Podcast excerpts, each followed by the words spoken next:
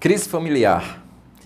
Meu nome é Valker Neves, sou pastor e é sobre esse assunto que eu queria tratar com você nessa conversa.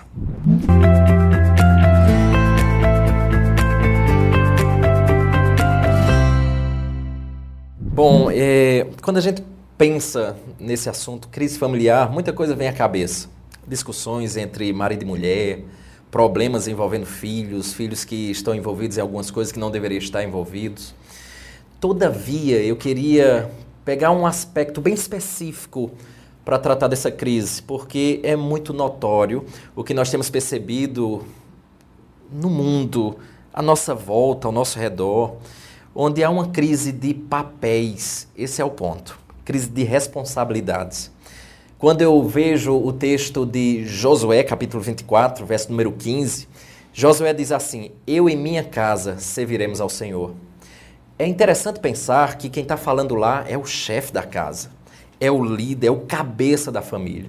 E é nesse aspecto que eu entendo que está havendo uma crise hoje em dia. Homens que já não assumem mais o seu papel, homens que deixaram de ser o cabeça do seu lar, homens que simplesmente deixam o seu lar caminhar da maneira que, que outras pessoas desejam. Porém, Deus colocou uma responsabilidade muito grande sobre a vida dos homens dentro do lar. O homem é o cabeça, é o líder, é aquele que direciona, foi dada a ele essa função específica. De modo que eu queria que você pudesse, pai, pensar nesse aspecto. Que Deus lhe deu função, responsabilidades de guiar a sua casa e a sua família. E eu não tenho a menor dúvida que muitos problemas que nós temos passado nos dias de hoje tem a ver com essa falta de atuação do pai, do marido dentro do seu lar. E não à toa me vem à memória num momento como esse o fato do que ocorreu lá num, num capítulo lá de Gênesis, no início da história, onde simplesmente uma serpente foi tentar uma senhora chamada Eva e de repente aquele que deveria tomar as diretrizes, orientar e dizer assim: não, nós não podemos fazer isso, simplesmente ele silenciou.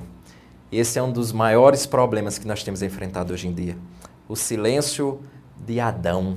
Foi até um título de um livro escrito há pouco. E eu queria que você pensasse nesse aspecto. Deus lhe deu a sua palavra. E como homem desse lar, você precisa seguir essa palavra, dando direcionamento, os rumos que a sua família deve tomar.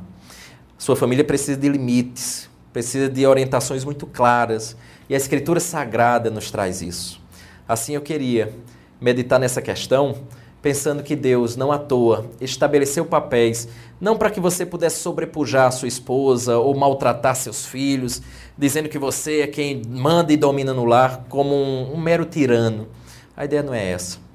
A concepção é que Deus, esse Deus que é perfeito em sabedoria, a sua sabedoria perfeita, ele desenhou um ambiente em que se essas partes funcionarem bem, a família obviamente funcionará bem, funcionará bem marido como cabeça, esposa como auxiliadora, filhos se submetendo e honrando aos seus pais. E quando há uma, um encaixe, quando há uma harmonia e uma sincronia, compreendendo que eu estou fazendo e desempenhando esse papel, porque o ser mais sábio do universo assim estabeleceu, eu não tenho a menor dúvida dos benefícios que haverão de vir mediante a obediência dessa orientação. Não à toa, alguns problemas que vieram após o período do próprio Josué, após a sua morte, assim como problemas que antecederam o momento de Josué, teve sempre a ver com problemas de papéis. Às vezes era o homem que não exercia seu papel, e para mim essa é a grande crise atual. Mulheres que trocavam de papéis com seu marido, e essa celeuma acabava trazendo prejuízos enormes para a família. Deus lhe orienta por meio da sua palavra. E independente dos sentimentos ou das afeições e questões que muitas vezes nós ficamos constrangidos de dizer não, de dizer o caminho é esse, exatamente por essa crise que nós estamos padecendo e que o mundo tem imposto sobre a vida de, de todo cidadão hoje em dia, porque nós somos pressionados a viver da maneira deles.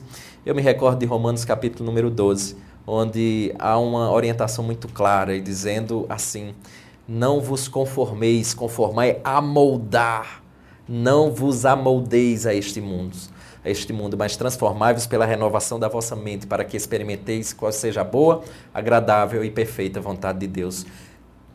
Concluindo só essa breve observação de crise que nós temos passado, é que se você deseja, como pai, como marido, como chefe do lar, como família, desfrutar de dias diante daquilo que realmente Deus deseja para você, do que Romanos 12 acabei de citar, viver algo que é perfeito, agradável e, e bom, não há dúvida que é seguir os passos que Jesus orientou, seguir os passos que a Escritura estabeleceu.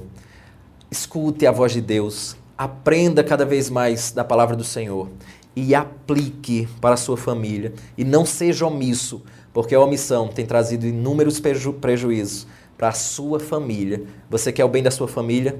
Fuja da crise familiar. Fuja da crise da omissão, da negligência. Porque talvez muitas coisas tenham acontecido porque está faltando limites, está faltando um homem, alguém que estabeleça a forma como deve agir. Mas pensando que se nós estamos seguindo as orientações que Deus nos deu, não somos nós que estamos estabelecendo. Estamos sendo apenas o instrumento que Deus está utilizando para conduzir de maneira satisfatória o nosso tão amado lar. Que Deus abençoe e que a gente lute contra essa crise, você exercendo seu papel de cabeça do lar. Que Deus os abençoe e que você tenha esse compromisso de dizer: Eu e minha casa serviremos ao Senhor. Quem falou foi Josué, o cabeça do lar. Deus abençoe.